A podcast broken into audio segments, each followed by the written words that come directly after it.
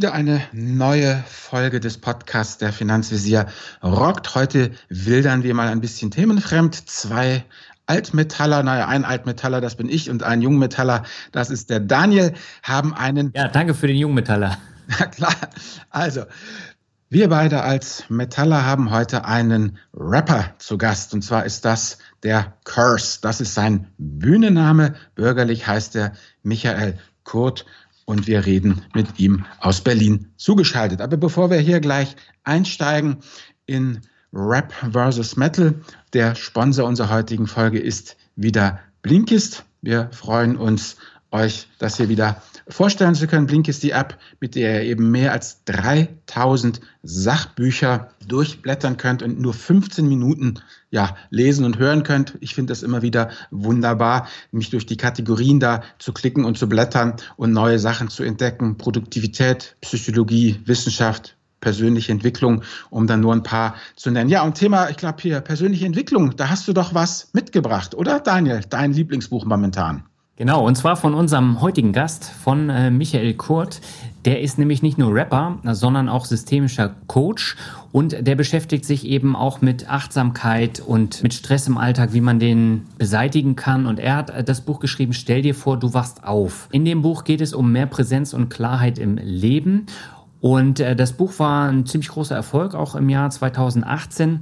Und dort stellt er tatsächlich mehrere Techniken für mehr Klarheit und Präsenz im Leben vor, die sich in den Alltag von allen Leuten integrieren lassen. Und äh, die Blinks zu dem Buch findest du bei Blinkist. Ja, also im Moment bietet eben Blinkist die Aktion hier exklusiv für euch an.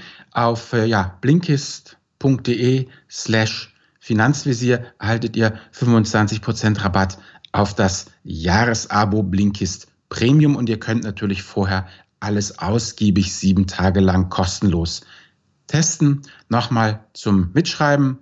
B-L-I-N-K-I-S-T,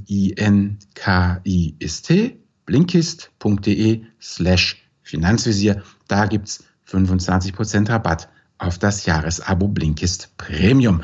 So, und dann würde ich sagen, lass uns mal in die Bronx zum Rappen. Auf geht's. Unsere Leitung geht heute nach Berlin zu Michael Körs Kurt. Er ist deutscher Rapper, systemischer Coach, Buddhist, Buchautor und Podcaster. Und auf den ersten Blick fehlt da natürlich die Verbindung zu einem rockenden Finanzpodcast. Aber auf den zweiten Blick gibt es durchaus Parallelen. Aber bevor wir loslegen, erstmal herzlich willkommen bei der Finanzvisier rockt. Michael, alles klar bei dir? Ja, alles gut. Vielen Dank. Vielen Dank. Ich hoffe, euch geht's auch gut. Klar. Ja, und geht auch gut soweit, bis auf den Sturm, der gerade draußen tobt. Ah, okay. Du, du meinst einen richtigen physischen Sturm? Ja, genau. Ah, okay, gut. Bei uns in Berlin ist äh, nur eine leichte Früh Frühlingsbrise. Also alles, alles gut bei uns draußen. Sehr schön. Ähm, jetzt habe ich ja eben einige Schlagworte in den Raum geworfen, aber wie würdest du dich denn selbst beschreiben? Tja, wie würde ich mich selbst beschreiben? Äh, also die Worte, die du in den Raum geworfen hast, sind natürlich alle korrekt. Mhm. Darüber hinaus äh, mache ich und bin ich natürlich auch noch viele andere Sachen. Ich bin Familienvater, ich bin Sohn meiner Mutter, Bruder meiner Schwester, Freund meiner Kumpels. Äh, ich ich äh, äh, trinke gern Kaffee, ich trinke gern Tee, ich äh, fahre gerne in den Urlaub und so weiter und so fort. Also wie wir alle mache ich ganz viele Sachen und bin ganz viele Sachen, aber was so meine in Anführungsstrichen Arbeit und so die die öffentlichen Aspekte von mir angeht, ist das schon richtig. Ich bin äh, systemischer Coach und äh, Change Manager und Meditationslehrer, könnte man sagen. Ich bin Rapper, ich habe acht Alben gemacht und äh, zahlreiche Touren und Musikvideos und was man sich so alles unter der Nummer vorstellt. Mhm. Bin Songwriter, habe mit anderen Künstlern, Bands zusammengeschrieben, unter anderem den Fantastischen Vier und, und anderen Leuten. Machen, machen Podcast, habe ein Buch geschrieben und so weiter. Äh, natürlich nicht alles gleichzeitig, aber, aber nacheinander, ja. Und alles mit viel Herz. Und äh, dein Name, der hat ja auch eine spezielle Bedeutung. Ist ähnlich wie bei mir. Äh, ich heiße ja Cord mit Nachnamen, auch ah, mit TH. Mhm. Und ähm, bei dir kam das durch die englische Aussprache, dein Spitzname Curse, ne? Genau, also äh, mein Name ist ja Kurt, K-U-R-T-H. Und wenn man das auf Englisch, Englisch ausspricht, ist es Kurth. Ne? Und ja. äh, als ich 15 war, haben wir bei uns in meiner Heimatstadt Minden in Westfalen ähm, so das erste große Rap- und Hip-Hop-Event der Stadt organisiert, mein Kumpel und ich. Mhm. Und da sind wir dann auch aufgetreten und ich hatte davor ganz viele andere Rap-Namen, irgendwie so, so verrücktes Zeug, wie man sich halt so nennt, Little Mike und, äh, und irgendwie andere Sachen. Und dann habe ich mir gedacht, okay, ich brauche irgendwie was richtig Cooles. Dann habe ich mir, bin ich von Curth auf Curse gekommen, weil das, weil das mal jemand irgendwie so im Scherz gesagt hat. Und habe ich mir gedacht, Curse, das heißt der Fluch oder der, der, der, der Zauberspruch, so die Verwünschung. Und ich so, okay, wenn ich so, ne, alles ist dunkel im Raum und die Musik geht an und ich werde angekündigt und jetzt kommt Curse. Und dann komme ich irgendwie raus mit meinen so 15 Jahren im völlig durchrockt im Army Parker und habe gedacht, das hat dann was ganz Mystisches. Und äh, dann habe ich gesagt, okay, schreibt auf den Flyer Curse drauf und tja, seitdem seitdem ist das so. Wenn man sich jetzt mal Rap, Hip-Hop so anguckt, da gibt's ja häufig diese sogenannte Bling-Bling-Attitüde mit ganz viel Gold und dicken Karren und man hat auch so einen gewissen Ghetto-Charme. Du kommst in deinen Videos ganz anders rüber. Wie kommt's? Diese so Bling-Bling und so weiter ist nur ein Aspekt von, mhm. von, von Rap-Musik, ne? So, der auch irgendwie, Rap-Musik ist ja ein Teil dieser Hip-Hop-Kultur. Hip-Hop-Kultur ja. besteht aus, aus Rap, aber auch aus irgendwie Graffiti und Breakdance und DJing und anderen Sachen damals, als das Ding irgendwie groß geworden ist, äh, waren das ganz oft irgendwie Jungs und Mädels, die aus nicht so guten finanziellen Verhältnissen gekommen sind. Und da war dann irgendwie zu zeigen, ey, ich habe was aus mir gemacht, ich hab, kann irgendwie ein cooles Auto fahren und ich kann mir irgendwie eine schöne Klamotte anziehen. Mhm. Das war halt einfach ein Zeichen auch davon, irgendwie, dass man Style hatte und dass man es geschafft hat und dass man irgendwie was aus sich gemacht hat. Und daraus mhm. hat sich auch so ein bisschen dieser Aspekt etabliert, dass äh, dass in den Rap-Videos halt oft Goldketten und solche oder schöne Autos und so weiter zu sehen sind. Aber ich meine, hey, das machen die Rocker auch und im Take That, Take That Video äh, ist dann auch eher ein BMW als ein Ford Fiesta. So. Ja. Es ist aber nur ein Aspekt und es ist auf gewisse Weise auch ein Klischee. Äh, es gab schon immer Rapper, die sich mit anderen Dingen beschäftigt haben, die andere Themen hatten, die sich anders gekleidet haben. Und ich bin halt einer von denen, der weniger Goldketten und dafür mehr andere Sachen äh, macht. Aber alles ist irgendwie, alles ist okay und alles ist einfach nur Ausdruck und alles ist auch irgendwie ein bisschen Klischee, weil bei mir greift dann das andere Klischee. Ne? Bei mir mhm. sagen dann die Leute, ja, der ist der Philosoph unter den Rappern oder der der Poet und so weiter. Und das sind natürlich alles Sachen, die finde ich natürlich schön, wenn Leute das sagen. Aber äh, auch das reduziert einen natürlich wieder auf bestimmte Aspekte. Wie es so ja, oft gut. ist. Aber wir müssen ja irgendwie das auch greifbar machen. Ne? Wollte ich gerade sagen, mhm. in irgendeine Schublade muss er halt. Das gilt ja für Daniel und mich auch, weißt? Ich meine, ich bin halt der ETF-Onkel und fertig. Und mhm. ja, wenn du halt die Masse deiner Zeit halt auf ETFs verwendest, dann bist du halt in der Schublade drin. Und wenn die Leute mich dann schamhaft fragen, was sie mit ihren Einzelaktien machen, sondern ich sag behalten, dann gucken sie sich immer groß an, weißt? Also klar. Mhm. Aber wie du schon sagst, irgendwie, man muss ja auch für irgendwas stehen. Und dann passt das, glaube ich, schon. Aber Kurs, was ich dich schon die ganze Zeit fragen wollte, ganz ehrlich, was ist denn ein systemischer Coach? Schöne Frage. Also, dazu muss man Folgendes sagen. Das Wort Coaching ist in Deutschland kein geschützter Begriff, was bedeutet, dass sich jeder Mensch Coach nennen darf, Coach für irgendwas nennen darf und auch sich das auf seine Klingel und seine Visitenkarte schreiben darf und dann auch irgendwie Leute coachen darf, ohne irgendeine Form von Qualifikation oder irgendwie was zu haben. So. Deswegen mhm. gibt es auch so wahnsinnig viele Coaches und so wahnsinnig viele Coaching-Ausbildungen und so wahnsinnig viele Coaching-Seminare, weil das ist einfach völlig unreguliert. Ne? Systemisches Coaching ist eine bestimmte Form von, äh, eine bestimmte Methode, ein bestimmter Ansatz, mhm. der aus verschiedenen psychologischen äh, Ansätzen und psychologischen Methoden sich speist und zusammensetzt. Das heißt, äh, das systemische Coaching ist etwas, was sich aus äh, der Gesprächstherapie und äh, verschiedenen anderen tatsächlich psychologischen, also wissenschaftlichen Ansätzen zusammensetzt. Es ist so ein bisschen so eine Sache, wenn man sagt, okay, ich, ich, ich mache nicht nur irgendwie Coaching für irgendwas, sondern ich mache systemisches Coaching, dann mhm. deutet es schon mal darauf hin, dass es eher psychologische Ansätze sind, äh, psychologische Methoden, die auch hoffentlich mit einem gewissen Anspruch an Wissenschaftlichkeit und Qualität und in einem gewissen Maß an Seriosität vermittelt werden. Mhm. Und es gibt dann so bestimmte Methoden und bestimmte Ansätze in diesem systemischen Coaching, die ich jetzt total spannend fand und die ich als Klient irgendwie erlebt habe. Also ich habe äh, äh, selber angefangen, mich damit zu beschäftigen, weil ich es selber in Anspruch genommen habe ne? Mhm. und so begeistert davon war, von diesen Ansätzen, dass ich gedacht habe, okay, das möchte ich früher oder später auch mal selber lernen. Und also man könnte sagen, systemisches Coaching ist eine bestimmte äh, Form der, der, der psychologischen Arbeit. Okay, mal ganz konkret jetzt. Ich komme jetzt zu dir und sag, Michael, ich möchte gern systemischer Finanzcoach werden. Was, wie würde, wie würde das denn ganz konkret aussehen? Was müsste ich machen, um mich irgendwann systemischer Finanzcoach zu nennen? Weil ich nehme an, das ist ja eine geschützte Geschichte, oder? Da kann ich ja nicht einfach das auf Nö. meine Visitenkarte kleben. Coach. Nee, systemischer Coach. Systemischer Coach ist auch nicht geschützt. Okay.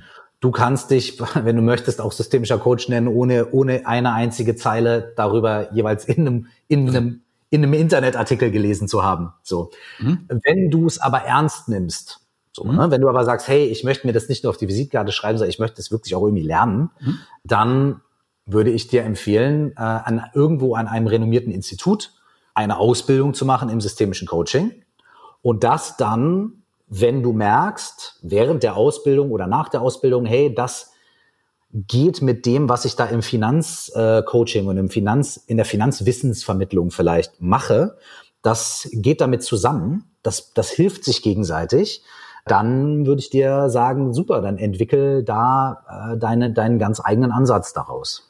Ah, okay, also es ist nicht irgendwas Festgelegtes oder so, wo es Lehrbücher gibt, die man dann durcharbeitet oder sowas.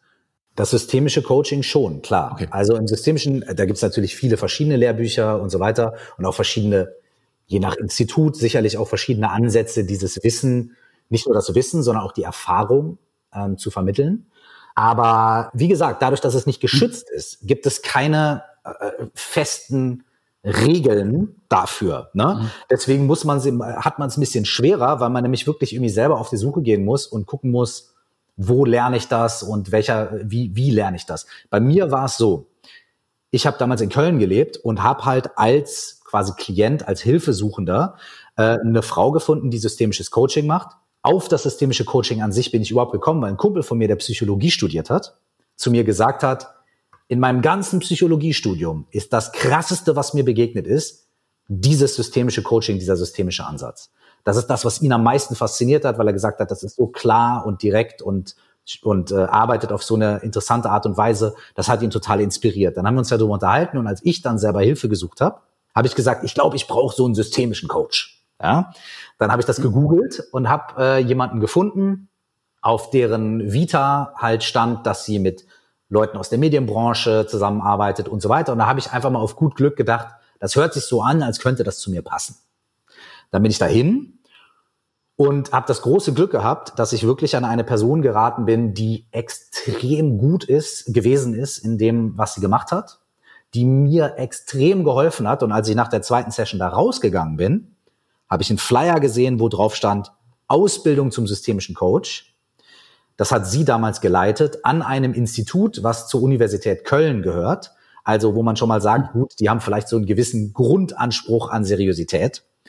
Und dann habe ich einige Jahre später dann genau da meine Ausbildung gemacht. Das heißt, für mich war es wirklich so, ich bin über die Person darüber, dass ich gemerkt habe, das hilft mir, dieser spezielle Ansatz hilft mir und auch noch das Institut, wo diese Frau ausbildet, das habe ich dann, da habe ich dann meine Ausbildung gemacht. Das heißt, ich habe wirklich so quasi durch eigene Erfahrungen wirklich irgendwie das gefunden auch, wo ich wusste, das ist seriös, das funktioniert für mich, das wirkt und da habe ich ein gewisses Vertrauen darin, dass die Leute mir das auch seriös vermitteln können. Ja. Alles klar, dann haben wir eigentlich schon, wie soll ich sagen, den Rapper haben wir besprochen, den systemischen Coach haben wir besprochen. Fehlt eigentlich nur noch der der Buddhist. Wie bist du denn sozusagen darauf äh, dann gekommen? Hatte das auch was mit der systemischen Ausbildung zu tun oder äh, ja, wie ist der Buddhismus in dein Leben getreten? Es ist ein bisschen parallel zueinander geschehen.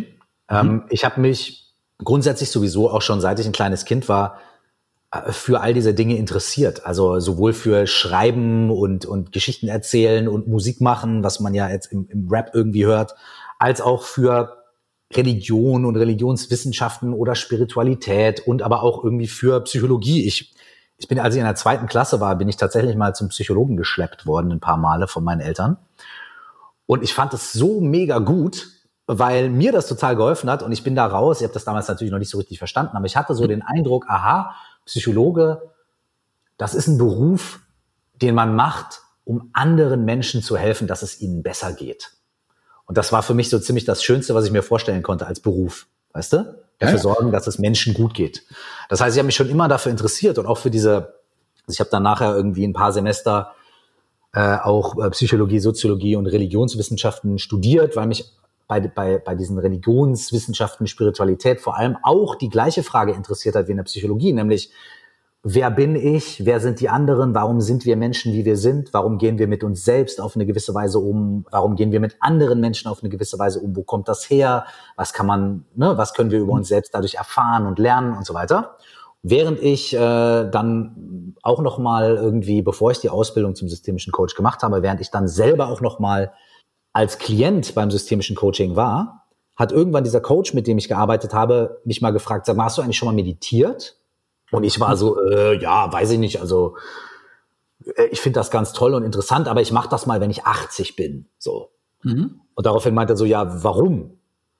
Und ich habe gesagt, na ja, weil Meditation, das finde ich alles total super, aber da wird man ja dann irgendwie gleichgültig. Ne? Man setzt sich dann ja irgendwann hin und man findet das ganze Leben alles irgendwie dann okay und ja, und das ist bestimmt auch toll, wenn man mal irgendwie ein alter Mensch ist und eh keinen Bock mehr hat, aber jetzt habe ich noch Ambitionen, ich will noch was reißen, ich will noch irgendwie Erfolge haben und so, da kann ich mich noch nicht um Meditation kümmern. Daraufhin meinte er dann zu mir, naja, du weißt schon, dass das totaler Quatsch ist, weil du weißt, dass MMA-Kämpfer vor dem Kampf meditieren, haben die dann keine Ambitionen mehr? Und du weißt, dass irgendwie so Leute wie Richard Branson oder Steve Jobs oder solche Leute meditieren, haben, wollen die nichts mehr reißen?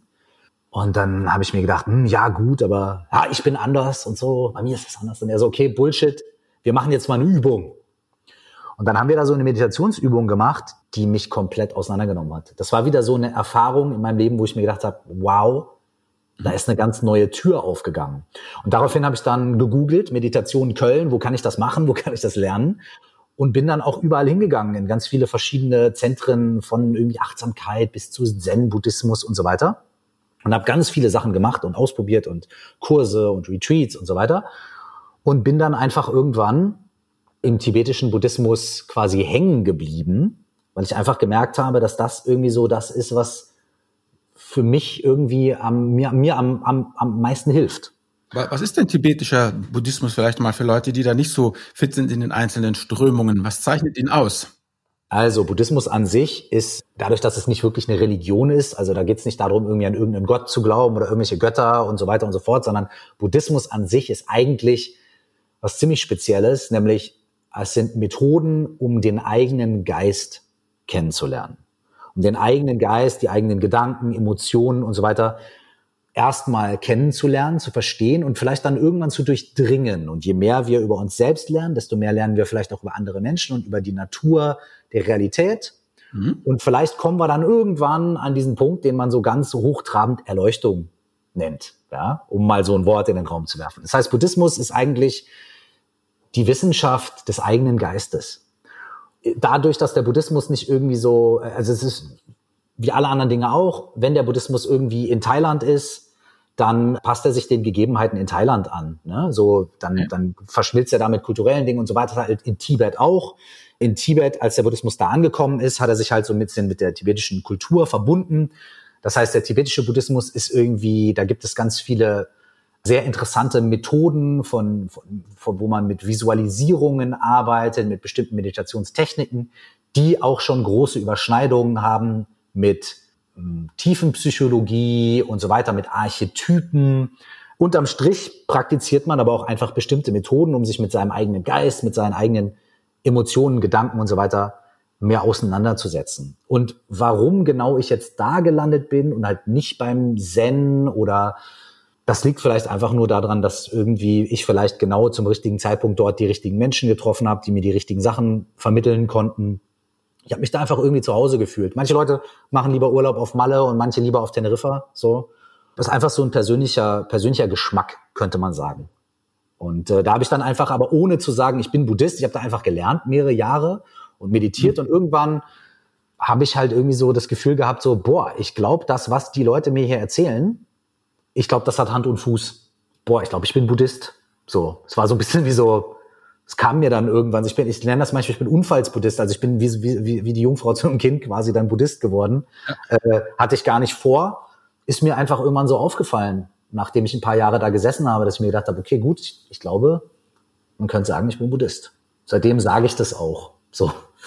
Alles klar. Jetzt haben wir praktisch, ja, wie soll ich sagen, du bist Buddhist, du bist systemischer Coach und das haben wir und hast Sachen studiert, äh, ja, die ich immer, ich immer mit dem Finger drauf zeige und sage brotlose Kunst. Also mhm. mit anderen Worten, du hast einen mindestens genauso verkorksten Lebenslauf wie ich. Und stellt für mich, gut. für mich stellt sich natürlich jetzt immer die große Frage. Jetzt, wie gesagt, äh, wir sind ja hier der äh, Geld-Podcast. Du bist natürlich eben systemischer Coach und du bist auch äh, Buddhist und Achtsamkeit und alles und wunderbar. Nur, du hast davor erwähnt, du bist auch Familienvater. Genau. Wie gesagt, ich kenne deinen Familienstand nicht, aber du wirst zumindest, denke ich mal, äh, zur Hälfte fürs Familieneinkommen dann auch verantwortlich sein. Das heißt, ähm, ja, wie ist es eigentlich jetzt, wenn man so lebt wie du, wie kommt man da eigentlich zu Geld? Weil ich vermute mal, du bist jetzt nicht unbedingt als Angestellter an den Start gegangen, so das klassische Michael macht mit der Reife, Michael macht Abitur, studiert irgendwas, ist dann fertig und startet dann als rappender Bachelor, macht dann den Rap Master, um dann ja sozusagen voll zertifiziert durchzustarten. Ja, genau. Also, womit ich eigentlich, seit ich irgendwie halbwegs versuche, auf eigene Beine zu stehen, meine Miete bezahle, ist meine Musik. In den letzten Jahren hat sich das natürlich ein bisschen so verlagert, dass ich durch das Buch oder durch Vorträge und so weiter natürlich auch meine Miete jetzt auch zusätzlich noch damit bezahle. Aber am Anfang war es die Musik. Ich hatte das große ja, Glück und habe natürlich auch sehr viel dafür gearbeitet, einer von den wenigen Leuten zu sein, deren Traum es ist, Musik zu machen und die dann tatsächlich diesen Traum verwirklichen können und dann auch tatsächlich damit irgendwie so ihre Miete zahlen können. So. Es hätte natürlich auch anders kommen können. Und deswegen habe ich ja auch irgendwie, als ich jünger war, meine Eltern haben mich da immer ziemlich mal, die haben immer gesagt, ja, ja, mach mal deine Musik, ist auch alles schön und gut. Aber sieh zu, dass du deine Schule machst und so, ne? Die haben da schon natürlich auch drauf geachtet. Und ich habe ja auch ein bisschen angefangen zu studieren, aber für mich war eigentlich immer klar, ich werde Rapper. Und ich werde erfolgreicher Rapper. Und nur für den ganz unwahrscheinlichen Fall, dass das nicht funktionieren sollte, okay. mache ich meine Schule fertig und so. Ne? So stiefmütterlich. Ich wusste aber immer, äh, ich will Rapper werden und ich habe äh, dafür äh, auch meine meiste Zeit investiert, habe mir all meine Nächte um die Ohren geschlagen, äh, habe dann hab dann irgendwie in, in, der Schule gepennt und bin am Wochenende dann eben nicht so viel mit den äh, Kumpels raus, sondern habe halt irgendwie hab meine Zeit im Studio verbracht, habe auch zum Beispiel während ich mein Zivi gemacht habe jeden Abend noch irgendwie bis tief in die Nacht im Studio gesessen und geschrieben und gearbeitet. Ich habe sehr viel Zeit sehr viel Energie da rein investiert, äh, dass das da und dann auch irgendwann klappt. Und wann war das? Naja, ich habe angefangen zu rappen, als ich zehn oder elf war und habe meine ganze Jugend damit verbracht. Äh, wie gesagt, was ist das? Das waren ja die, die, die 90er Jahre, die, die Nullerjahre? Genau. Ich bin, in, ja, in den Nullerjahren kam schon mein erstes Album. Das heißt, ich bin 1978 geboren. Das heißt, so 89 würde ich mal sagen, habe ich angefangen zu rappen. 89, 90 habe ich angefangen selber zu schreiben. Mhm. Und habe dann die 90er Jahre damit verbracht, zwischen, genau, zwischen 1990 und 2000, damit verbracht, irgendwie das zu lernen und zu machen, so wie ein Sportler, der halt irgendwie drei, fünfmal die Woche zum Training geht oder siebenmal die Woche. Aber wie hat es denn funktioniert ohne Neuland? Du konntest ja nichts auf YouTube hochladen und Instagram gab es auch nicht. Genau. Tja, wir haben uns damals. Ähm, wir hatten ja nichts. Wir hatten ja nichts, ne? So, wir sind bergauf zur Schule gegangen, hin und zurück ja. im Schnee. Ähm, es war aber tatsächlich ein bisschen so. Es war wirklich so.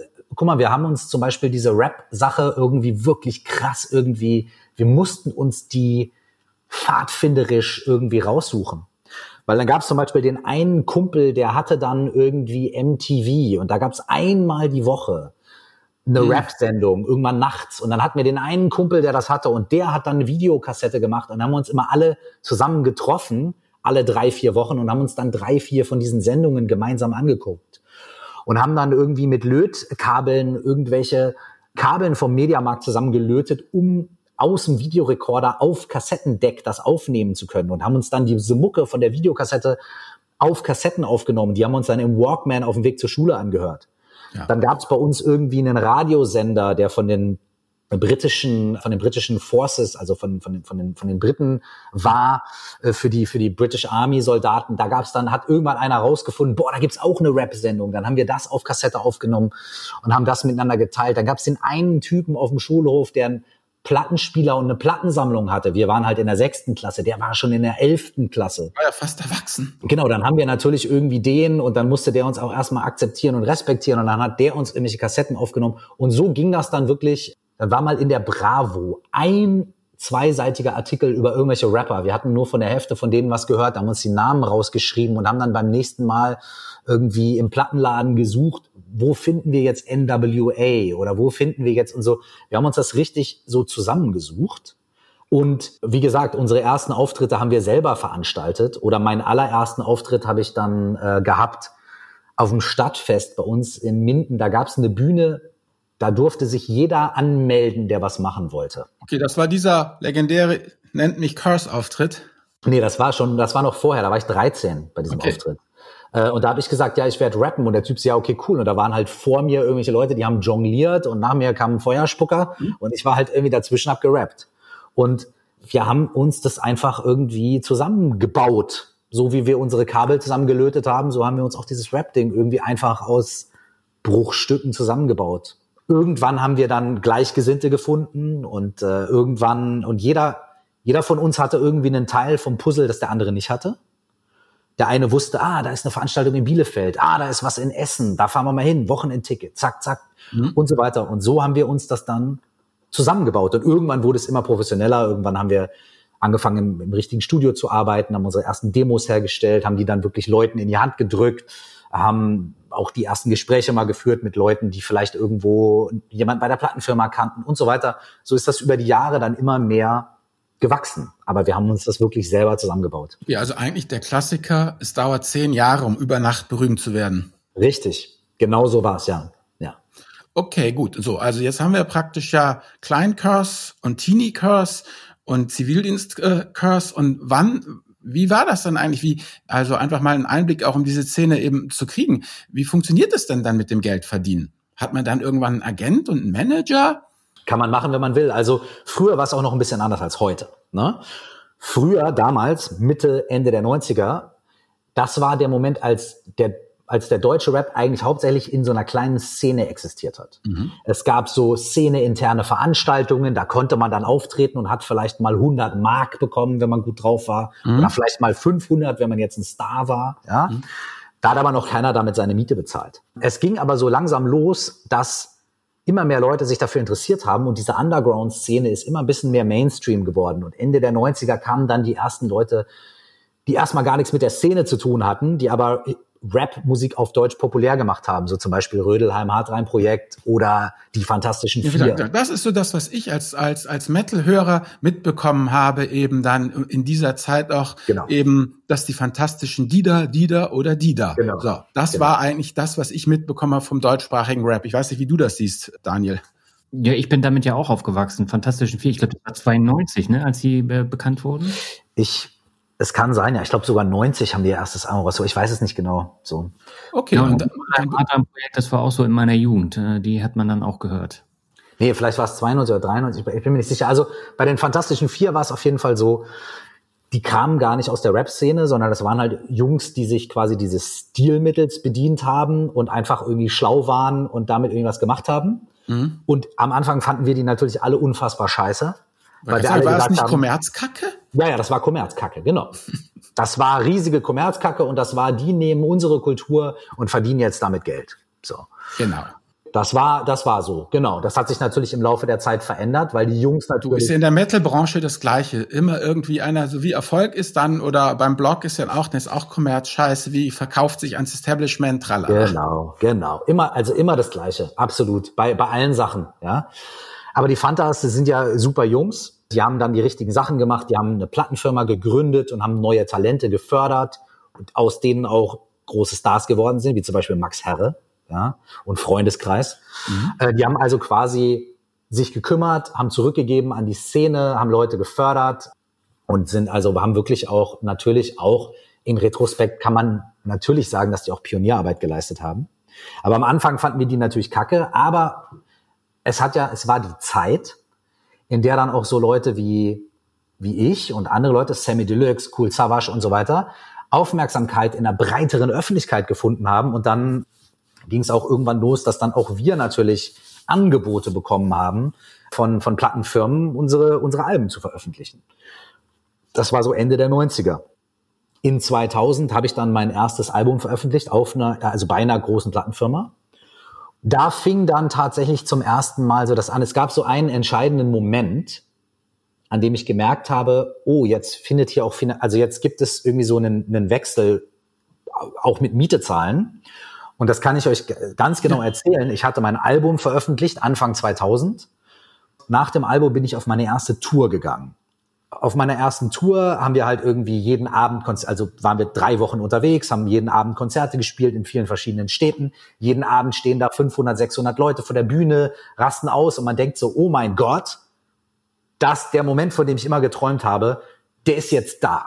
Mein Album ist draußen, hier stehen Leute vor der Bühne, wir feiern zusammen. Alter Schwede, es ist soweit. Ich gehe an den EC-Automaten, um irgendwie 200 Mark abzuheben. Meine Karte wird eingezogen, weil mein Konto leer ist. Wow. Das war so der Moment, das war Teil eins dieses Moments, wo ich gemerkt habe, so, okay, Moment, was, was ist hier los? Daraufhin bin ich zu meinem damaligen Tourmanager gegangen. Das ist der Typ, der sich so kümmert, dass alles äh, abläuft, der mhm. halt dafür sorgt, dass alle was zu essen haben und jeder pünktlich aus dem Hotel auf der Bühne steht und so weiter. Bin zu dem hingegangen und gesagt, boah, ey, sag mal, kannst du mir vielleicht 100 Mark leihen? Ich würde mir gerne irgendwie einen Döner kaufen und äh, aber meine Karte wurde eingezogen. Und daraufhin hat er zu mir gesagt, ja, ist doch kein Problem, wie viel Geld brauchst du? Und ich so, nee, ich will dir jetzt nicht auf der Tasche liegen. Und der Typ hat zu mir gesagt, du hast in den letzten Tagen hier mehrere tausend Mark verdient. Wie viel willst du davon haben? Tja. Und in dem Moment ist mir bewusst geworden, also da hat bei mir ein Umdenken stattgefunden. Das war so, Moment, ich verdiene hier mit Geld. Und ich kann, also das ist zwar jetzt gerade nicht auf meinem Konto, weil der das noch in seiner Tourkasse hat und das am Ende abgerechnet wird, aber da passiert was. Und äh, ja, das war der erste Moment, in dem mir bewusst geworden ist, dass ich damit irgendwie meine Miete, meine Miete bezahlen kann. Das war auf meiner ersten Tour 2000. Und wie bist du dann damit umgegangen? Also du hast dann als erstes mal... Verschwenderisch. das wollte ich nämlich wissen. Also äh, dicke Klamotten, bling bling oder wie, wie war das da für dich? Also am Anfang war es so, ich meine, ich habe erstmal, ich habe erstmal erstmal mein Lifestyle überhaupt nicht verändert, die ersten, ersten Jahre. Oder zumindest nicht so, dass man es jetzt sieht. Also ich habe ich hab mir kein großes Auto gekauft. Ich habe auch erstmal die ersten ein, zwei Jahre bin ich in meiner 43 Quadratmeter Wohnung mit Teppichboden im, in der Blocksiedlung, bin ich da wohnen geblieben, mhm. bin nicht in irgendein Penthouse gezogen oder so.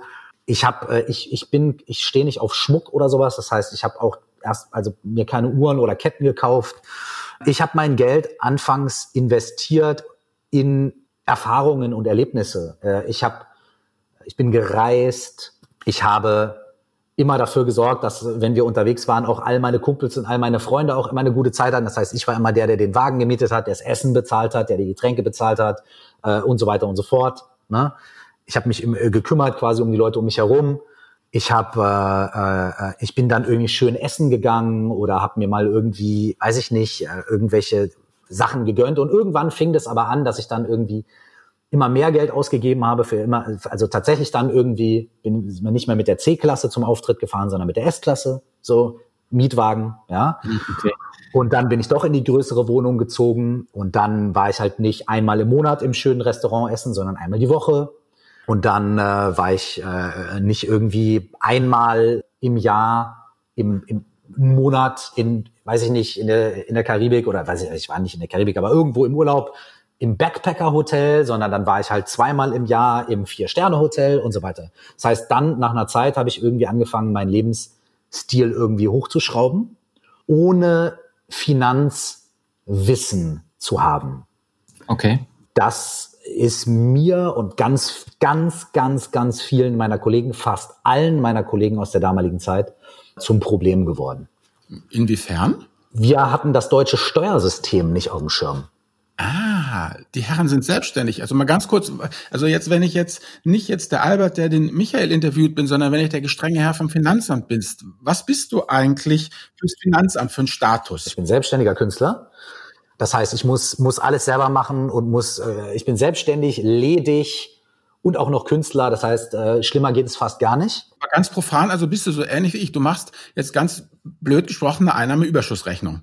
Mittlerweile bilanziere ich. Früher habe ich aber Früher habe ich aber äh, Einnahmenüberschussrechnung gemacht. Genau. Früher war das, genau, war das äh, äh, auf dem Papier simpel, aber in der Umsetzung unfassbar. Ja, verstehe ich gut. Okay, du bist auf der einen Seite Rapper, ja, und und und und und äh, ja Buddhist und auf der anderen Seite musst du Einnahmenüberschuss machen oder jetzt eben bei deinen Umsätzen bilanzieren beziehungsweise mit dem Herrn oder der Frau Steuerberaterin das zusammen machen. Ne? Genau. Ne? Genau. Okay, ja. Und das ist natürlich klar, wenn ich auf der Bühne stehe, dann denke ich ja nicht, dass das Finanzamt dann monatlich oder quartalsweise Umsatzsteuervorauszahlungen haben will oder sonst noch allen möglichen Krempel, ne? Genau. Der, das Problem war damals, ich hatte ja dann irgendwie das so einigermaßen auf dem Schirm und dann habe ich gesagt, komm, ich, ich verdiene jetzt mein erstes äh, Geld so wirklich, äh, ich nehme mir jetzt mal einen Steuerberater, ich setze mich mit dem mal hin. Ne? Das Problem war damals, dass ich habe ja in Minden gewohnt, einer äh, relativ ja. überschaubar großen Stadt in Ostwestfalen. Äh, es gab da niemanden wie mich. Das heißt, jeder Steuerberater, mit dem ich mich hingesetzt habe, der hat überhaupt gar keine Ahnung davon gemacht, was ich da überhaupt mache. Natürlich nicht. Der hat ja den örtlichen Gastronom und den genau. örtlichen Bauunternehmer Gebrauchtwagenhändler, whatever, genau. Richtig. Und äh, dann, dann sitzt er da und dann denkt er sich, ja, äh, okay. Und ich habe mir natürlich gedacht, ach, das ist ein Steuerberater, der weiß, was er macht. Ich muss hier nichts anderes machen, als irgendwie meinen Schuhkarton abliefern, dann wird das alles schon werden, weil ich habe einen Steuerberater, ich bezahle den ja. So. Und das heißt, die ersten Jahre habe ich äh, ziemliches Pech damit gehabt. Ich bin dann auch, habe dann auch meine Steuerberater gewechselt, aber ich habe ziemliches Pech damit gehabt, weil ich mich nie selber irgendwie damit beschäftigt habe, weil ich immer ich meine, ich war Anfang 20 ja. und ich habe mein Ding und ich wollte irgendwie einfach mein Ding machen. Ich habe mich damit beschäftigt, eine, eine, eine großartige Show äh, zu machen, wenn ich auf der Bühne stehe, ein gutes Album zu machen, wenn ich im Studio bin und so weiter und so fort. Das war das, womit ich mich beschäftigt habe. Das war mein Job. Ja. Und ich habe halt gesagt, hey, Finanzen, das ist der Job vom Steuerberater oder der Job von der Buchhaltung. Die machen das. Die werden schon wissen, was sie tun. Wussten sie anscheinend aber nicht. Oder wir haben nicht gut miteinander kommuniziert. Genau, was dazu geführt hat, dass ich bei der zweiten Steuererklärung dann irgendwie riesige Nachzahlungen und äh, ich hatte das Geld aber schon ausgegeben und keiner hatte mich informiert und äh, alles war ein riesen äh, Desaster.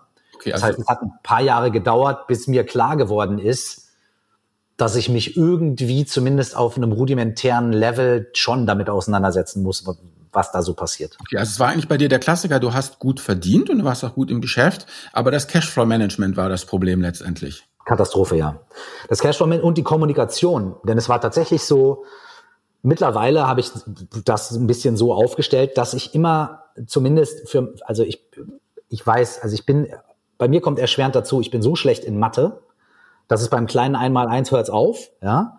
Das heißt, man muss es mir wirklich immer so zurechtlegen, dass es wirklich ein, dass es wirklich ein kompletter Idiot versteht, so.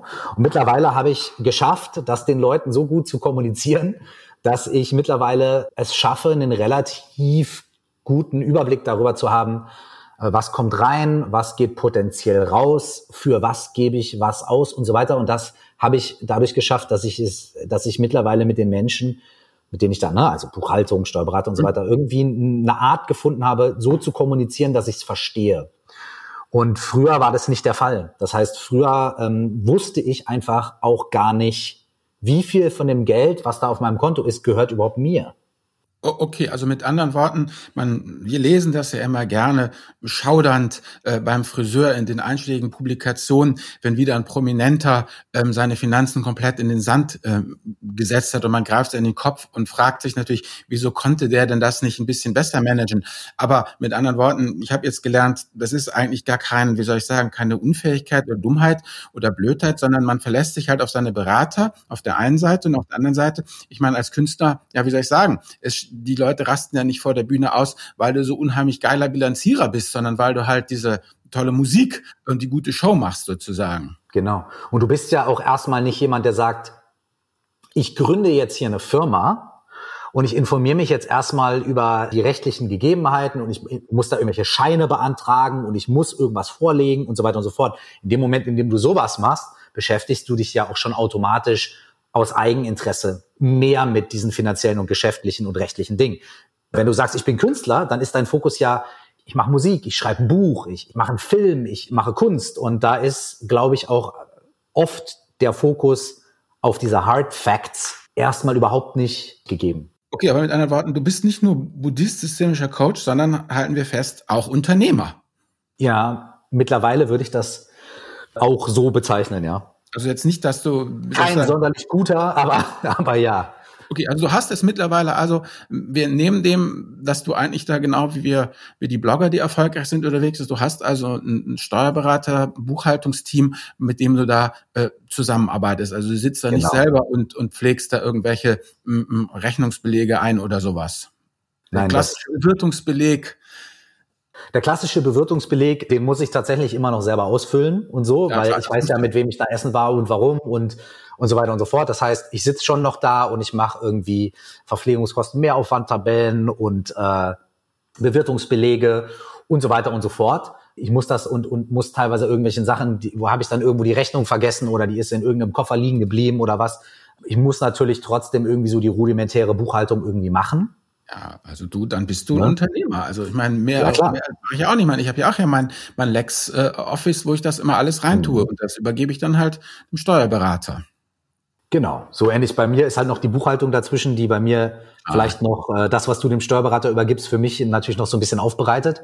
Und was für mich aber, was für mich aber ganz wichtig ist, und das ist das wirklich für mich persönlich das A und O, ist die Transparenz zu haben, wirklich zu wissen, was von dem, was reinkommt, wie viel davon habe ich ausgegeben privat, wie viel habe ich geschäftlich ausgegeben, was muss ich perspektivisch dieses Jahr noch rechnen, was ich irgendwie privat oder geschäftlich ausgeben muss, in was für eine Steuerklasse rutsche ich ungefähr rein, was bedeutet das am Ende und so weiter. Das heißt, was für mich unglaublich wichtig ist, ist zumindest mal so einen perspektivischen Überblick darüber zu bewahren, was da wirklich passiert. Und das ist natürlich für jemanden wie mich, bei dem kein Monat wie der nächste ist und bei dem auch viele Sachen auf einmal so passieren und bei dem auch ganz viele Unwägbarkeiten sind, weil ich ja nicht weiß, wie erfolgreich meine nächste Platte wird. Und ich nicht weiß, wie viele Leute auf mein Konzert kommen. Und, und ich nicht weiß, ob mich morgen jemand anruft und sagt, hey, wir wollen mit dir folgende Kampagne machen und dafür gibt's Betrag X oder nicht. Das heißt, bei mir ist die Planbarkeit extrem schwankend. Und deswegen ist für mich so diese, diese ganz bodenständige, rudimentäre, okay, was ist der Worst Case, was ist der wahrscheinliche Case und so weiter und dann Modelle aufzustellen und zu gucken, also diese Transparenz zu haben und wirklich reinzugehen und wirklich zu gucken, okay, wie kann ich mit dem, was ich da habe, auch irgendwie was davon kann ich verfügen und wie muss ich aufpassen? Diese Transparenz zu haben, ist sehr schwierig bei mir und deswegen halt umso wichtiger. Und das hat aber wirklich gedauert, dass ich auch für mich selbst erkannt habe, dass das was ist, was ich brauche und was ich auch will. Weil früher habe ich immer gesagt, da will ich nichts mit zu tun haben. Und wie lange hat das jetzt gedauert? Wie lange war dieser Prozess so? Tja. Fünf bis zehn Jahre? 20 Jahre? Also in, in, in, dem, an dem, in dem Moment, also sagen wir jetzt mal 2000 kam mein erstes Album, ja. Dann kam 2003 das erste böse Erwachen da habe ich dann immer noch gedacht, immer noch eigentlich gesagt, okay, ich muss Steuerberater wechseln, ich muss das alles, ich muss das, hatte ich auch recht, aber trotzdem, dann ging es irgendwie bis 2012 ganz gut, ja. Mhm. Dann kam 2011, 12, 13 kam nochmal das nächste irgendwie böse Erwachen. Was war da?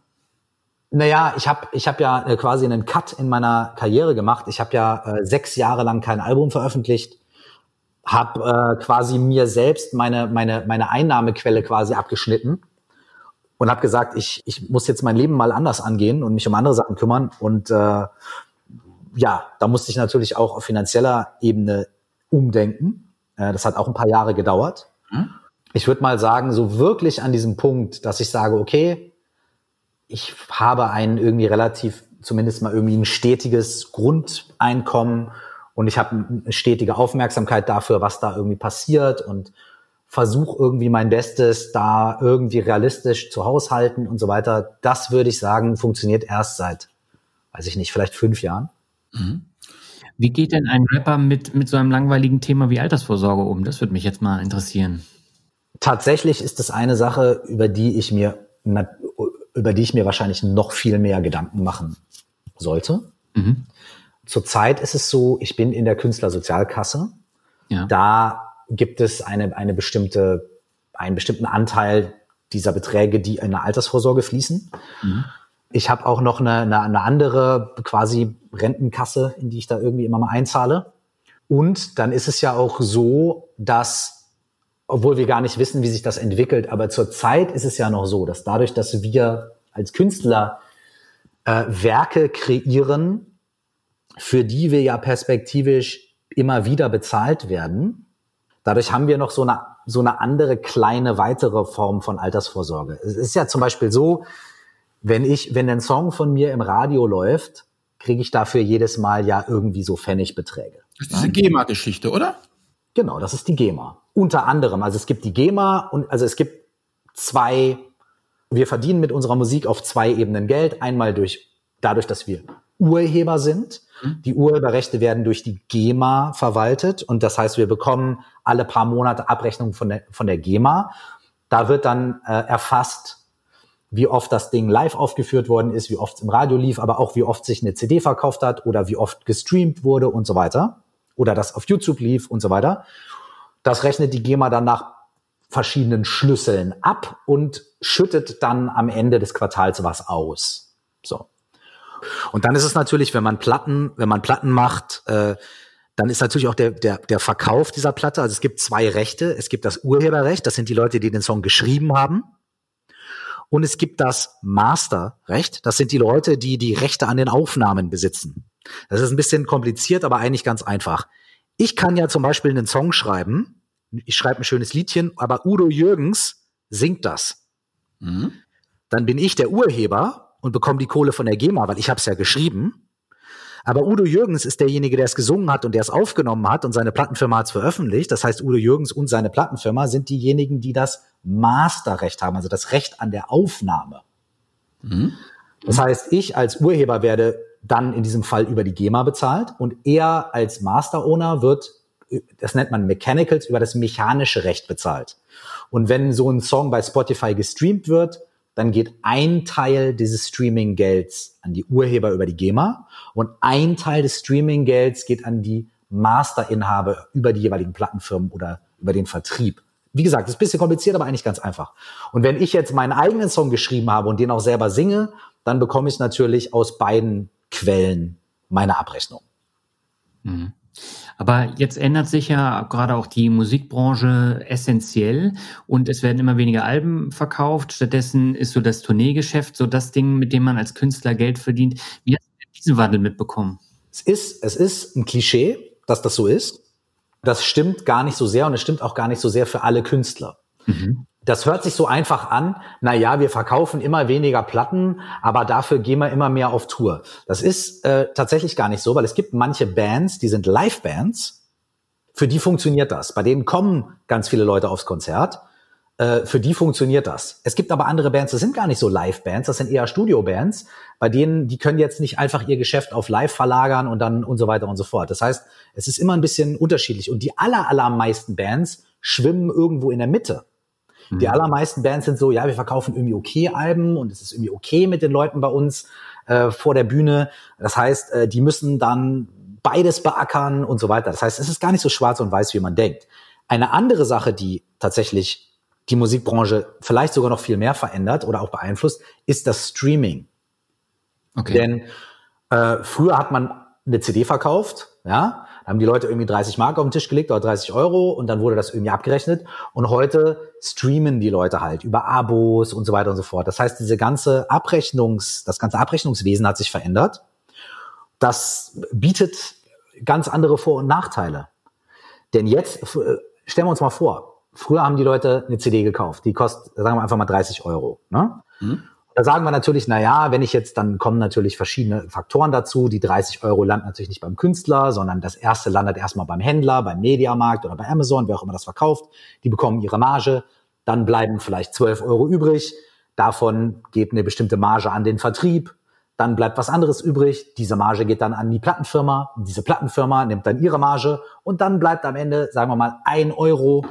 Der geht dann an die Künstler. Das teilen sich die Künstler untereinander nochmal auf. Hm. Wir merken schon, das ist also, ne, so. Das ist eine ganz schön lange Kaskade. Das ist eine lange Kette. Also bekomme ich am Ende ein Euro. Ich sag, das ist jetzt nur eine Milchmädchen. Ja, ja, ist schon klar. Ja? Aber mal überschläge ein paar Zahlen zu haben, ja. Ich überschlage einfach mal, ne? 30 Euro kostet das Ding im Laden, ich bekomme nachher als Künstler ein Euro. So. Das Ding verkauft sich 10.000 Mal, habe ich 10.000 Euro. Punkt. So, habe ich also mit diesem Album 10.000 Euro verdient. Sagen wir jetzt einfach mal. Ja, ja. So, beim Streaming ist es jetzt anders. Beim Streaming ist es jetzt so, okay, ein Stream ist irgendwie 0,0072, irgendwie war es keine Ahnung, Euro, die dann auf ähnliche Arten und Weisen wieder aufgeteilt werden. Also landet bei mir als Künstler 0,00000 und so weiter. Ja? Denkt man ja erstmal, ach du Scheiße, nehme ich doch lieber die verkaufte CD, kriege ich einen Euro, mhm. habe ich was in der Hand. Kurzfristig gedacht stimmt das. Aber langfristig gedacht könnte es sein, dass das Streaming-Modell für Künstler vielleicht sogar besser ist, wenn ich die CD von meinem Lieblingskünstler kaufe, die habe ich mir vor 20 Jahren gekauft. Da habe ich einmal 30 Euro bezahlt. Und selbst wenn ich die für den Rest meines Lebens jeden Tag höre, hat der Künstler nur einmal ein Euro bekommen. Ja. Wenn ich aber seit 20 Jahren jeden Tag für den Rest meines Lebens dieses Album gestreamt hätte, hätte der Künstler wahrscheinlich ein Vielfaches an Geld bekommen durch die, durch das Akkumulieren, durch diese Anzahl von Streams, die ich da, die ich da generiere. Mhm. Aber hast, du denn jetzt gemerkt, dass äh, du weniger verdienst, äh, dadurch, dass du weniger CDs verkaufst? Nee, weil, also das, das verlagert sich halt, ne? Mhm. Es verlagert sich halt, ich meine, ich, ich verkaufe weniger CDs, so wie alle. Dafür wird meine Musik aber jetzt gestreamt. Ja? Das ja. heißt, es verlagert sich einfach. Man kann jetzt nicht sagen, dass, äh, es ist aber auch nicht so, dass sich das gleichmäßig verlagert, sondern auch das ist von Künstler zu Künstler unterschiedlich. Denn Streaming ist noch eine relativ neue Form des Musikkonsums. Ne? Das bedeutet also, dass die meisten Leute, die mit Streaming, also die Streaming, für die Streaming so das Ding ist, sind Kids. Hm. Das heißt also, in den deswegen sind auch zurzeit, ist auch zurzeit zum Beispiel Rap-Musik ständig in den Top 10 oder auf Nummer 1, ja. weil die ganzen Kids, was für Musik hören die? Die hören Rap. Was machen die? Die streamen. Das heißt, die meisten Konsumenten, die streamen oder die am meisten streamen und die auf 24 Stunden streamen, sind halt Kids. Das heißt, zurzeit gewinnen am meisten die Leute, die auch Musik machen, die für das Medium Streaming am passendsten ist. Wisst ihr, wie ich das meine? Ja, natürlich. Man nimmt aber und doch seine Musik mit. Ich meine, guck mal, äh, äh, ich kann ja mit dem ganzen neumodischen Zeug auch wenig anfangen und höre so die ollen Kamellen. Voll. Und ich denke, dass äh, äh meine Töchter das dann auch mitnehmen werden, das, was sie jetzt hören. Also ich denke, ähm, Absolut. da wird, wird der Musikgeschmack alt mit den Konsumenten und Konsumentinnen. Und das Schöne ist, früher musste ich in den Laden gehen und musste mir ganz explizit irgendeine CD aussuchen von irgendeiner Band. Vielleicht hatte ich noch jemanden, der mir empfohlen hat, Mensch, hör doch mal XYZ, ja. Aber heute ist es ja so, wenn ich mich in so Spotify-Playlisten und so weiter bewege, dann gibt's ja auch immer Querverweise. Und so ist es so, dass es wirklich auch heutzutage Leute gibt, die meine Musik entdecken, obwohl diese Musik veröffentlicht worden ist, bevor die überhaupt geboren waren. Mhm. Und das passiert jetzt nicht pausenlos, aber hin und wieder kommt es vor, dass Leute bei mir auf dem Konzert stehen, die 15 oder 16 sind und die einen 20 Jahre alten Song von mir auswendig mitrappen. Und ich sag dann, woher, woher, woher, also, ne, woher kennt ihr das? Habe ich dann bei, bei den ersten Leuten einmal gesagt, na ja, YouTube, Spotify und so weiter. Das heißt, die Chance, auch Sachen zu entdecken und auch Sachen zu entdecken, die vielleicht 20 Jahre alt sind und so weiter, hat sich jetzt auch nochmal vergrößert. Deswegen ist diese Streaming-Geschichte unterm Strich vielleicht wirklich was Positives. Ich habe jetzt noch mal eine Frage. Du hast ja auch gesagt, du hast 2012, glaube ich, dein Leben so ein bisschen umgestellt. Du wolltest was Neues machen. Und äh, du hast ja dein Business jetzt insgesamt auch auf ein anderes Level gestellt. Äh, du hast äh, dich breit aufgestellt, äh, du hast ein Buch geschrieben, du machst jetzt noch einen Podcast. Ähm, wie wichtig ist es für dich, immer wieder in dein Humankapital zu investieren, um neue Bereiche auch abzudecken und ähm, nicht ganz so abhängig von der Musik zu sein? Ähm, um ganz ehrlich zu sein, ist es wirklich, tut mir leid, wenn ich das so sage, wahrscheinlich bin ich da ein kompletter Depp, aber ich habe keine einzige von diesen Sachen aus der Motivation heraus gemacht. 0,0. Sondern?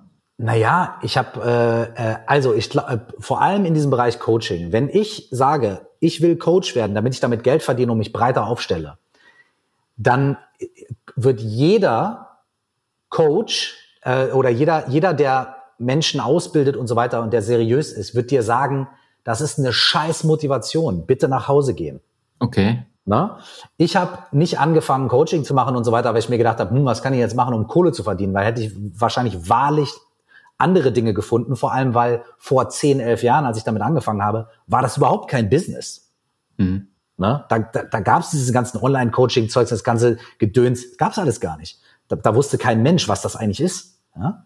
Ich habe das nicht gemacht, um damit Geld zu verdienen, sondern ich habe das gemacht, weil ich, weil es mir geholfen hat. Ich habe auch nicht mit Rapmusik angefangen, weil ich gedacht habe, damit mache ich jetzt Geld. Damals konnte man damit kein Geld verdienen. Mhm. Ich habe das gemacht, weil es mich in meinem Leben begeistert hat, weil es mich motiviert hat, weil es mich inspiriert hat, weil ich diese Rapper im Fernsehen gesehen habe und gesagt habe, Alter, da geht's lang. So, das motiviert mich, das, da, da spüre ich Feuer in meinem Herz, da, da, da, da habe ich Bock, da will ich irgendwie, da, da, so, da kriege ich einfach Bock, da bin ich angetan, das finde ich super, da habe ich Bock drauf. Bei diesen anderen Dingen, die ich jetzt mache, ist es, ist es wirklich eins zu eins das Gleiche. Ich bin selbst als, als Hilfesuchender zu systemischen Coaches äh, gegangen und habe gemerkt, wie viel mir das geholfen hat. Und habe, nachdem ich das gemacht habe, irgendwann den Wunsch entwickelt, das zu lernen, weil es mich so wahnsinnig interessiert hat. Also ich, weil ich gesagt habe, ey, ich möchte es lernen, ich möchte wissen, wie das funktioniert, ich, ich, ich interessiere mich dafür. Und dann habe ich mir gedacht, okay, ich möchte es vielleicht auch lernen, um es irgendwie weiterzugeben an meine Kumpels oder was weiß ich was. So. Und deswegen habe ich meine Ausbildung gemacht, deswegen habe ich mich dafür interessiert, ähm, weil wer sagt, wer hat mir damals im Jahr 2010, als ich das gemacht habe, oder 2011, wer hätte mir sagen können, du wirst in acht Jahren mal ein Buch schreiben oder und, und dann vielleicht damit ein paar Euro irgendwie und so weiter. Also, oder du wirst damit mal, das wird mal dein Business. Never ever. Das war für mich niemals die Motivation. Die Motivation war, ich finde hier was in meinem Leben, was mich begeistert, wo ich einfach merke, ey, da habe ich Bock, das, das, das, das, das bereichert mich.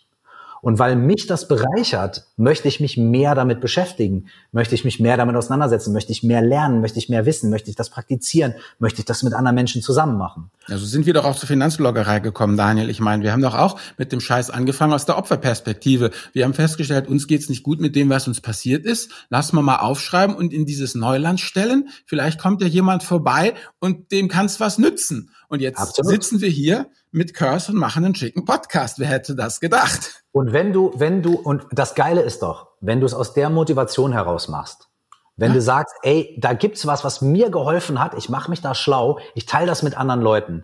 Wenn du dann mit der Nummer Erfolg hast und Geld verdienst, ist es das Schönste, was dir passieren kann. Und auf der anderen Seite, wenn du dann mit der Nummer keinen Erfolg hast und kein Geld verdienst, ist es trotzdem mega geil, weil du nämlich genau das gemacht hast, worauf du Bock hattest. Hattest du wenigstens deinen Spaß. Richtig. Und, äh, und das ist für mich in allen Dingen, die ich tue, meine Motivation. Und ich würde, würde eher Entscheidungen, ich habe in meinem Leben schon öfter Entscheidungen wegen Geld getroffen. Mhm. Und ich bin in den meisten Fällen damit nicht gut gefahren. Denn ich konnte das, was ich da gemacht habe, nicht genießen und das war es das Geld nicht wert. Ich weiß nicht, vielleicht kann man sagen, hat dir einer nicht genug Geld geboten? Kann natürlich sein, ja.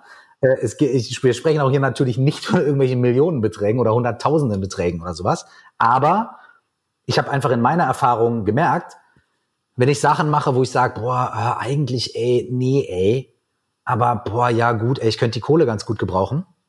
Das war, war okay, war eine notwendige Entscheidung, vielleicht in dem Moment, aber es war nie das, was mich zum Brennen gebracht hat. Ja gut, das sind diese Ich war jung und brauchte das Geld Entscheidungen. Die kann man natürlich in Retrospektive nachvollziehen, aber man kann auch nachvollziehen, ja, ich war jung und brauchte das Geld. Punkt. Genau, absolut. Und so ist es jetzt auch. Also als ich meinen Podcast zum Beispiel angefangen habe, da, da gab es noch keine beworbenen Podcasts und so weiter. Das war noch nicht so wirklich, äh, klingt jetzt so wie vor 100 Jahren, aber natürlich, also natürlich gab es das schon, aber es war in Deutschland noch nicht so das Ding Podcasts.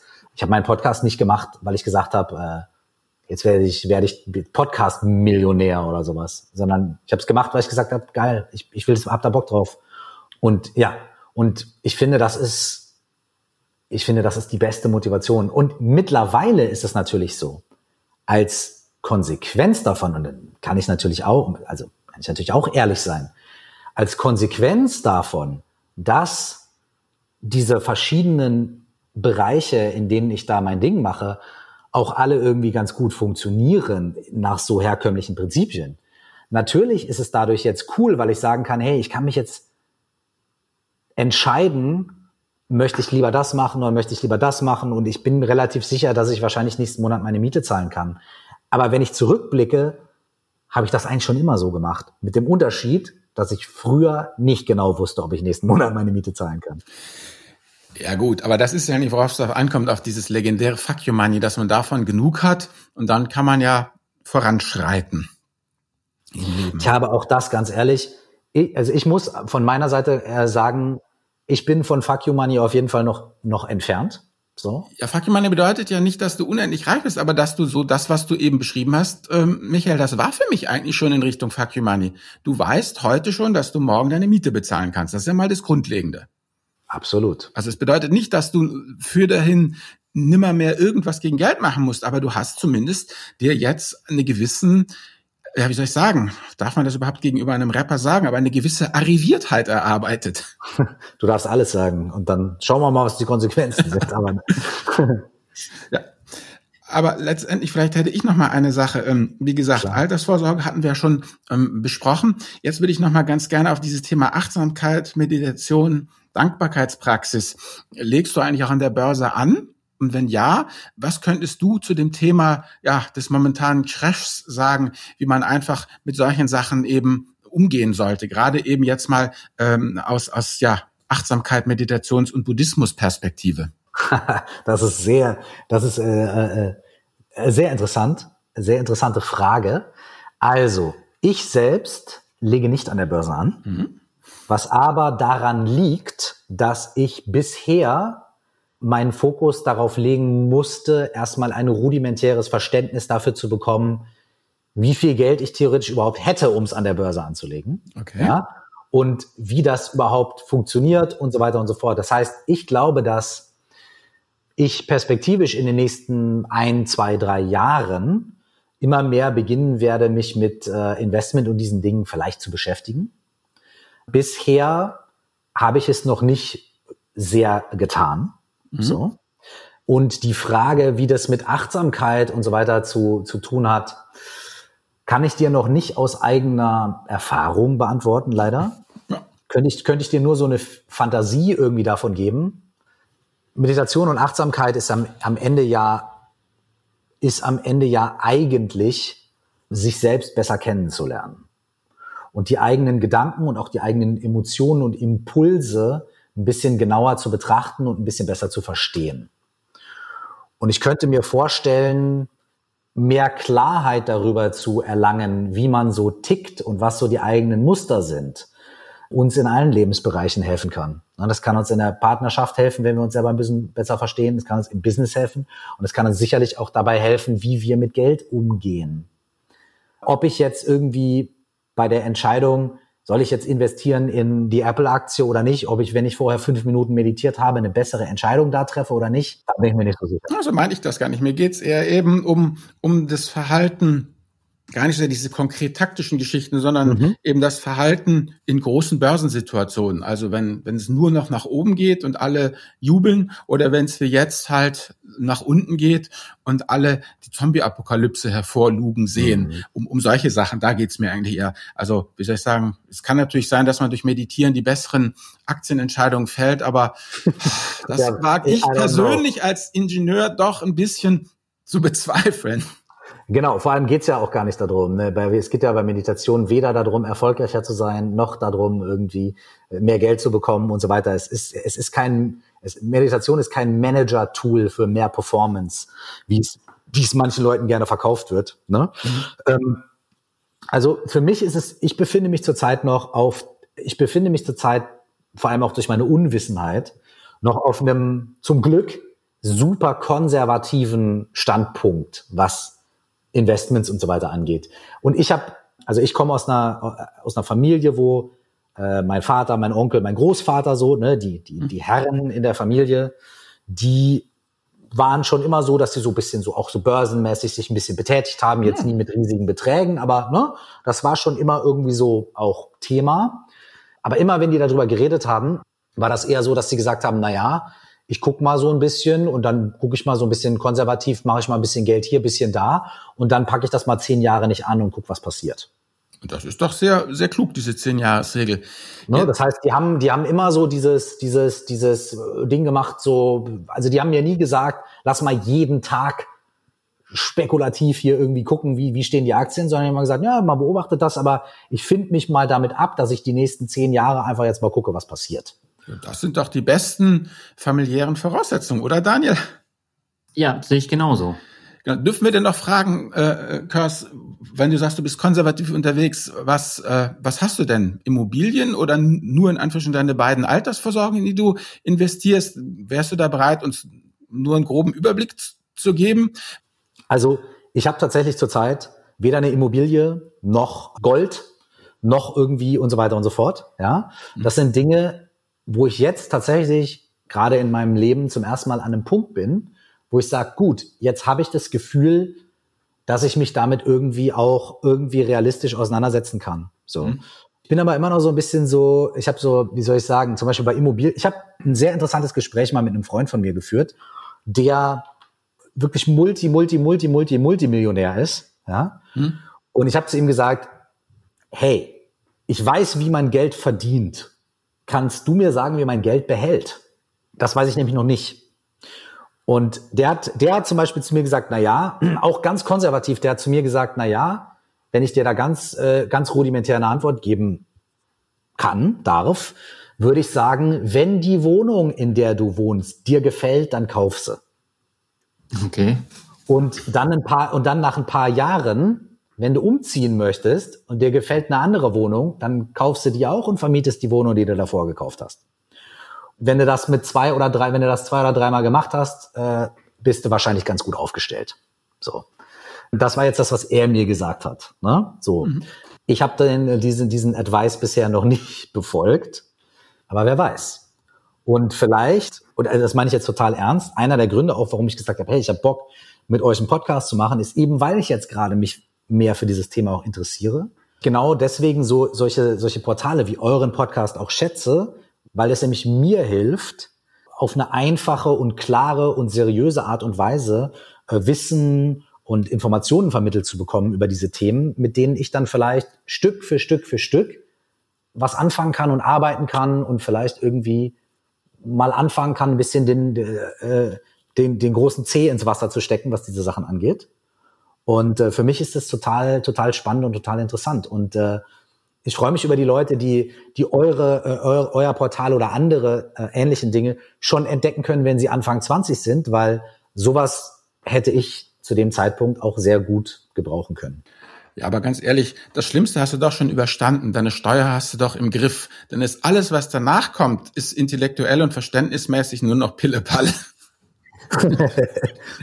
ist es so, ja? Ja, ehrlich. Also Gott, weil ähm, was Daniel und ich erzählen, das ist, wie soll ich sagen, was das mathematisch angeht, relativ simpel. Da gibt es wenig Ausnahmen, ist eine Menge Psychologie. Du bist gut mhm. gerüstet, was eben mh, hm, das Thema ja Coach, Achtsamkeit, Meditation, also dieses einfach du, erkenne okay. dich selber, plus das, was du von deiner Familie erzählt hast. Man hat dir nicht beigebracht, das Zeug ist Teufelszeug. Man hat dir nicht gesagt, du musst jeden Tag äh, vor fünf Monitoren hocken, sondern so eine gewisse, wie soll ich sagen, ostwestfälische Sturheit. Also das passt doch schon, wie gesagt, kein Thema. Okay, das heißt, du würdest auch sagen, das finde ich jetzt interessant, da würde ich gerne mal nachfragen. Du hast eben gesagt, na ja, da sind viele psychologische Aspekte.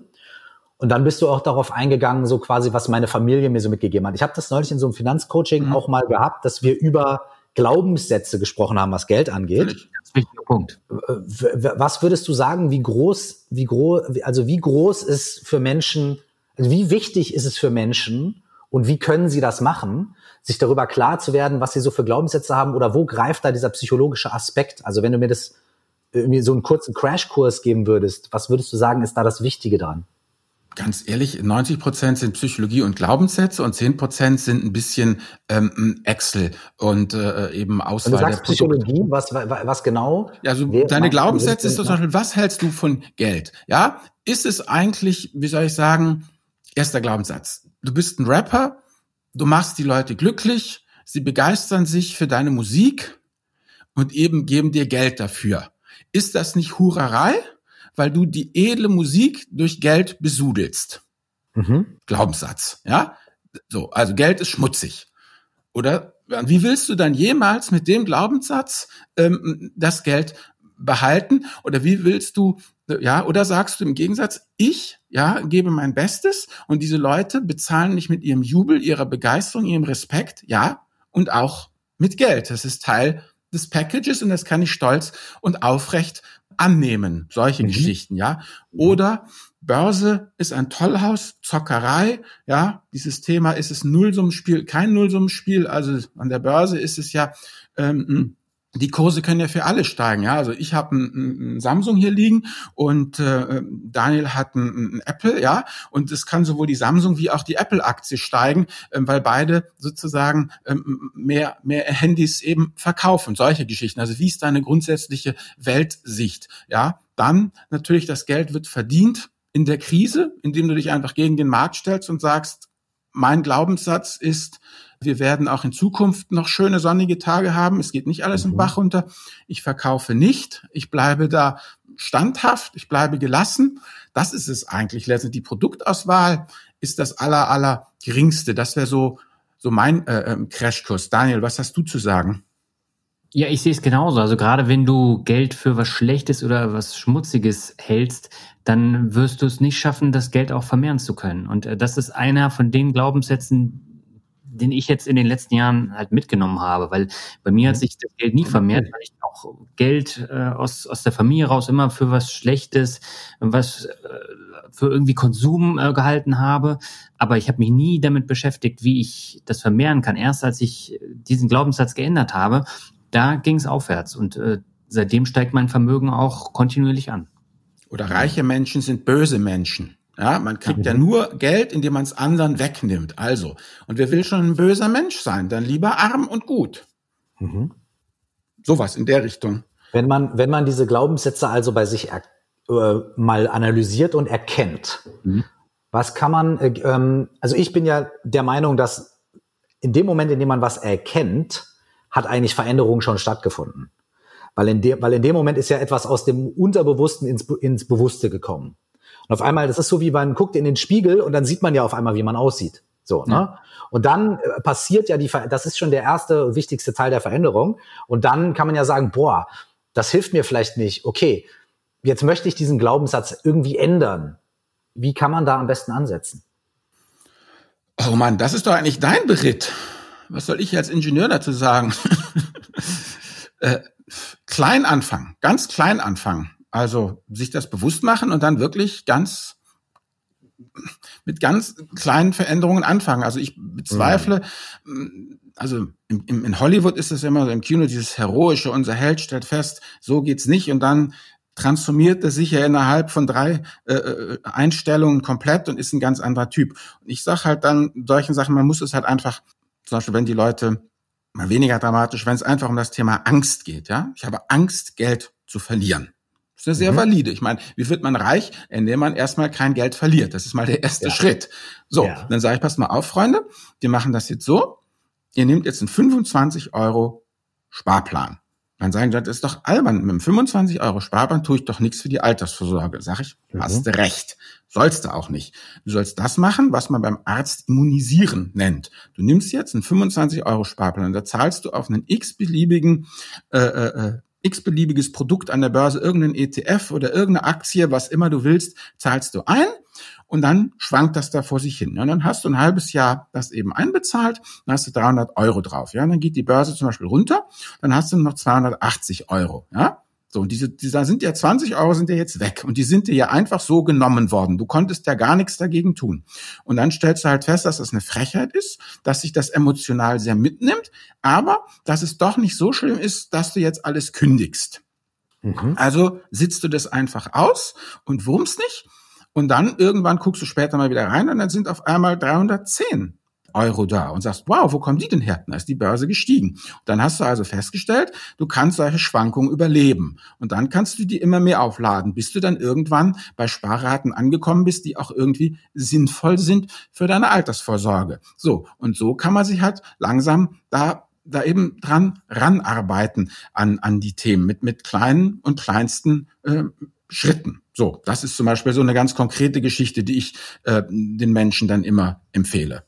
Das dauert aber tatsächlich Jahre. Also das geht nicht von heute auf morgen, bis es dann anwächst, sondern man muss erstmal etwas ändern, etwas da rein tun und das das ganze Verhalten ändert sich ja dann auch dadurch. Du bekommst mehr Erfahrung, mhm. dann steigerst du den äh, Sparplan und äh, am Ende steigt das Vermögen dann auch exorbitant an.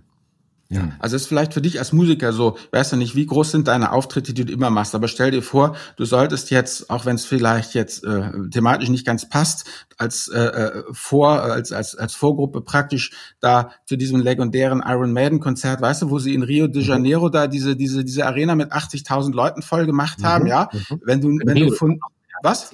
Was? noch mehr. Ja, okay. Also wenn du praktisch äh, von irgendwelchen, wenn du meistens vor 10.000 Leuten spielst und dann sollst du auf einmal vor 80 oder vor 100.000 spielen, ich denke, das schafft kein Mensch, das ohne, äh, also wie soll ich sagen, ja, das ist eine Riesenbühne und und du bist vollkommen geblendet von den ganzen Scheinwerfern. Das schaffst du einfach nicht. Also ich könnte mir zum Beispiel, ich mache ja meine Seminare, meine meine ganzen Geschichten da, ja, und äh, vor 100, 200 Leuten stelle ich mich sofort hin, ja. Aber wenn ich jetzt einfach mir, mir vorstellen würde, ja, ich müsste jetzt heute Abend äh, für fünf oder gar zehntausend Leuten sprechen, ja, ähm, dann würde ich das auch, glaube ich, nicht so souverän hinkriegen, wie wenn ich eben ja für 100 oder 200 Leuten spreche. Man muss sich halt einfach durch die Hallen nach oben kämpfen und das ist da genau das Gleiche. Mhm. Nimm dir nicht zu viel auf also ich sage immer, fangt so an, dass ihr euch einen Kopf greift und sagt, das ist doch vollkommen lächerlich, das ist überhaupt nicht zielführend. Und ich sage, genau das ist zielführend. Diese kleinen Schrittchen sind zielführend. Dieser große heroische Wurf, das hat noch nie funktioniert. Tja, das ist jetzt auch unspektakulär. Es ist perfekt. Das deckt sich absolut mit dem, was ich äh, auch Leuten sage. Ähm, und was auch, es ist also, es ist eine, auch Teil von Coachingübungen, wenn man Ziele erarbeitet oder wenn man Ängste oder Glaubenssätze oder irgendwas erarbeitet hat, auch in der Psychologie so Exposure Therapy, wenn Leute Phobien haben. Ich mhm. kann nicht mit dem Fahr gibt so ein berühmtes Beispiel, ich kann nicht mit dem Fahr ich kann ich habe Angst vor Fahrstühlen. Ich kann wenn ich einen Fahrstuhl nur sehe, raste ich aus, ja? Mhm. Sagt man okay, schränkt dein Leben ganz schön ein. Pass auf. Wie wär's denn mit folgender Idee? Ich zeig dir ein Foto von einem Fahrstuhl. Kannst du dir also ich halte das in meiner Hand, du sitzt zwei Meter entfernt von mir, ich, ich, ich halte hier dieses Foto von einem Fahrstuhl in der Hand, ich zeig dir das, du guckst dir das zehn Sekunden an. Ist das okay? Da sagt die Person, ja, okay, gut, schaffe ich. Gut, alles klar. Dann guckt die Person sich das zehn Sekunden an. Sagt man, okay, wie geht's dir damit? Ja, gut geht. Also, okay, gut. Dann machen wir es doch so. Ich komme ein bisschen näher und ich zeige dir das Foto so und du guckst es dir eine halbe Minute lang an. Wie wär's denn damit? Ja, okay, ist auch schaffbar. Alles klar. Gut. Als nächstes, wie wär's denn damit? Ich gebe es dir mal in die Hand und du guckst dir einfach mal das Foto an von dem Fahrstuhl, hast es in deiner eigenen Hand. Und Step by Step by Step kann man mit den Leuten dann irgendwann im Treppenhaus vor am Fahrstuhl stehen und die rasten nicht komplett aus und irgendwann stecken die mal ihre Hand in den Fahrstuhl und nach einem halben Jahr oder nach drei Jahren, wenn man dran bleibt, fahren sie vielleicht alleine Fahrstuhl. Ja. ja. Aber wenn man den Leuten von Anfang an sagen würde, ach, ist doch Quatsch, komm, ich nehme dich direkt mit in den Fahrstuhl, wir gehen da rein, passiert nichts dann rasten die völlig aus und man hat einen gegenteiligen Effekt. Die Phobie wird größer. Genau. So, so ist an der Börse auch. Du kannst den Leuten 10.000 Mal sagen, es passiert nichts, wenn ihr einen breit diversifizierten ETF habt, so nach dem Motto, wenn der total in die Grütze geht, dann haben wir sowieso ganz andere Probleme. Du brauchst du genau dieselbe Argumentation. Du brauchst 0,0 mit irgendwelchen Fakten kommen. So hart und belegt sie auch sind, bringt mhm. nichts. Du musst den Leuten erstmal nur das Bild einer Aktie zeigen, dass sie sich dran gewöhnen können. Und so muss man sich dann da ranrobben. Mhm. Ja, super. Absolut. Ja, dann würde ich sagen, ganz am Schluss haben wir immer unsere Medienempfehlung. Hast du denn eine Medienempfehlung für unsere Hörerinnen und Hörer, die dir sehr weitergeholfen hat in deinem Leben und Wirken? Wenn du sagst Medienempfehlung, was meinst du damit? Das kann ein Film sein, das kann ein Buch sein, das ah, kann okay, verstehe. was du möchtest. Wenn sich Leute für das Thema Meditation, Achtsamkeit interessieren, aber vielleicht auch sagen, na ja, ich möchte es aber auch ein bisschen unter dem Aspekt betrachten, nicht nur so, naja, wie kann ich jetzt fünf Minuten ein bisschen runterkommen, was auch total gut und wichtig ist, sondern zu sagen so, ey, dieses Gequatsche über den eigenen Geist kennenlernen und vielleicht die eigenen Emotionen und die eigenen inneren Abläufe ein bisschen besser kennenlernen und so, das finde ich schon ganz interessant. Das hört sich irgendwie ganz gut an. Kann ich ein Buch empfehlen, das heißt Wege zum Gleichgewicht. Mhm. Das ist von einem äh, von einem tibetischen buddhistischen Lehrer namens Tartang Tulku, ist ein bisschen kompliziert, aber wenn man Wege zum Gleichgewicht eingibt und dann irgendwie Tartang Tulku wie auch immer buchstabiert, dann findet man es schon im Netz. Meinten ähm, Sie, sagt Google dann. Wie bitte? Google sagt dann genau, doch mal, meinten, meinten Sie, vielleicht. meinten Sie vielleicht, genau. Wege zum Gleichgewicht ist eines der ersten Bücher, was ich gelesen habe, als ich äh, angefangen habe zu meditieren und mich mit dem Buddhismus auseinanderzusetzen. Ist ein ganz großartiges Buch, habe ich vielen Leuten empfohlen und hat vielen Leuten schon wirklich ein bisschen weitergeholfen. Kann ich, kann ich sehr, sehr empfehlen. Ansonsten. Wir verlinken ähm, das Buch und äh, dein Buch auch in den Show Notes und äh, ich glaube, äh, dann hat man erstmal schon mal einen ersten Anreiz. Perfekt, das hört sich gut an. Wie gesagt, kleine Schritte haben wir eben besprochen. Sehr gut. Ja, aber dann würde ich sagen, dann sind wir am Ende angekommen. Ja, also macht's gut, mein Lieben, und vielen Dank, Mike, dass du heute unser Gast warst und hier so tapfer Rede und Antwort gestanden hast. Vielen, vielen Dank euch. Ich fand es wahnsinnig interessant. Ich äh, habe jetzt Bock auf mehr bekommen und werde mich durchhören bei euch. Also vielen Dank für die Einladung und vielen Dank für den, für den Input. Sehr schön. Dir auch vielen Dank.